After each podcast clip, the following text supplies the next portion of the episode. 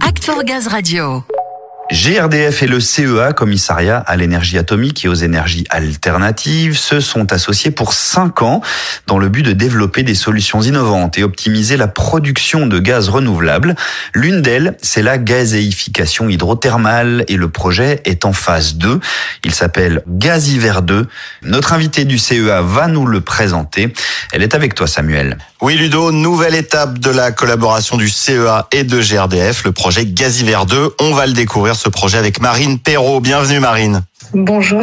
Marine, vous êtes ingénieure de recherche CEA Tech et manager de projet au CEA Liten, experte en gazéification hydrothermale. Déjà, pour nos auditeurs qui ne sont pas tous ingénieurs comme vous, est-ce que vous pouvez nous rappeler en quelques mots en quoi consiste simplement ce procédé de gazéification hydrothermale oui, alors de manière assez simple, la gasification hydrothermale, c'est un procédé qui est très prometteur et qui permet de convertir des ressources carbonées très humides, voire liquides, un gaz de synthèse à haut contenu énergétique composé principalement de méthane, d'hydrogène et CO2. Ce procédé a la particularité d'exploiter les propriétés de l'eau sous des pressions très élevées, des températures très élevées. Donc pour donner un ordre de grandeur, les températures typiques c'est 600 degrés et des pressions de 300 bars. Euh, parmi les ressources d'intérêt dans ce procédé, euh, les bouts d'assainissement et autres effluents non épandables ou encore euh, les bouts de stations d'épuration qui font l'objet des travaux de recherche en ce moment dans le cadre de la collaboration avec GRDF. À vous écouter, Marine, on comprend bien l'enjeu d'un projet comme celui-là qui va permettre de produire du gaz renouvelable à partir de biomasse liquide. On voit tout l'intérêt d'un tel développement pour GRDF. De votre côté, au CEA, quelle est l'expertise que vous apportez sur ce projet Gaziver 2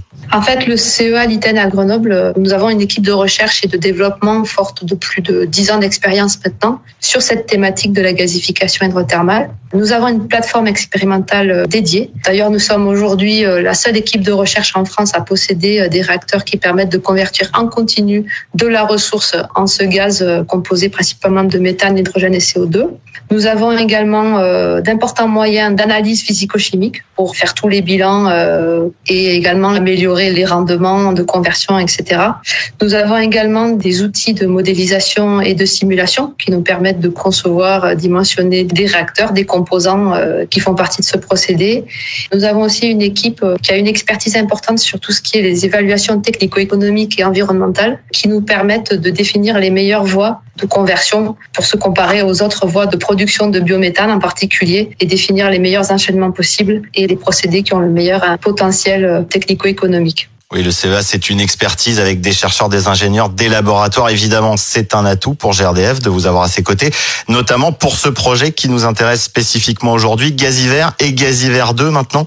En effet, euh, le projet Gaziver 2, euh, c'est logiquement la suite euh, de l'étude Gaziver 1 qui a été menée en 2021.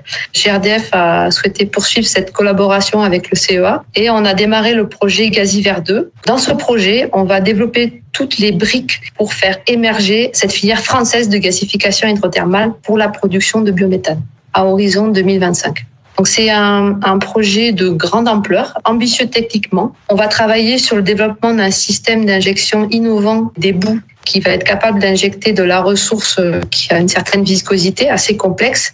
On va développer un nouveau système très innovant qui va nous permettre d'éviter le bouchage du réacteur par précipitation des sels des intrants. On va aussi euh, réaliser des expériences dédiées sur des petits dispositifs qui nous permettront de définir les cinétiques de gasification alors les cinétiques de gasification, c'est la vitesse à laquelle la ressource elle va se convertir. C'est important pour définir la taille des réacteurs et pour dimensionner. Et à la fin de ce projet, l'unité de gasification hydrothermale sera dimensionnée pour aller euh, pour le coup sur du concret et sur l'implantation d'un démonstrateur en vue d'aller vers une industrialisation. Très bien, la prochaine phase donc dans les deux années à venir, c'est de développer ce démonstrateur en vue d'une industrialisation à horizon 2025. Pour finir, selon vous, Marine, quels sont les réels atouts de ce procédé de gazéification hydrothermale? Alors, euh, on a déjà parlé de la partie euh, valorisation énergétique pour produire du méthane. Il y a un autre atout, c'est la valorisation des coproduits de ce procédé, à savoir euh, l'eau et les sels minéraux, qui peuvent être eux aussi valorisés, par exemple par retour au sol de la matière organique résiduelle également des nutriments fertilisants lorsque cela est possible. Et développer une filière de production de biométhane complémentaire à la méthanisation pourrait représenter une véritable solution pour les collectivités dans la gestion et le traitement de leurs bouts d'assainissement et autres effluents non épandables. ça, c'est un point qui est important.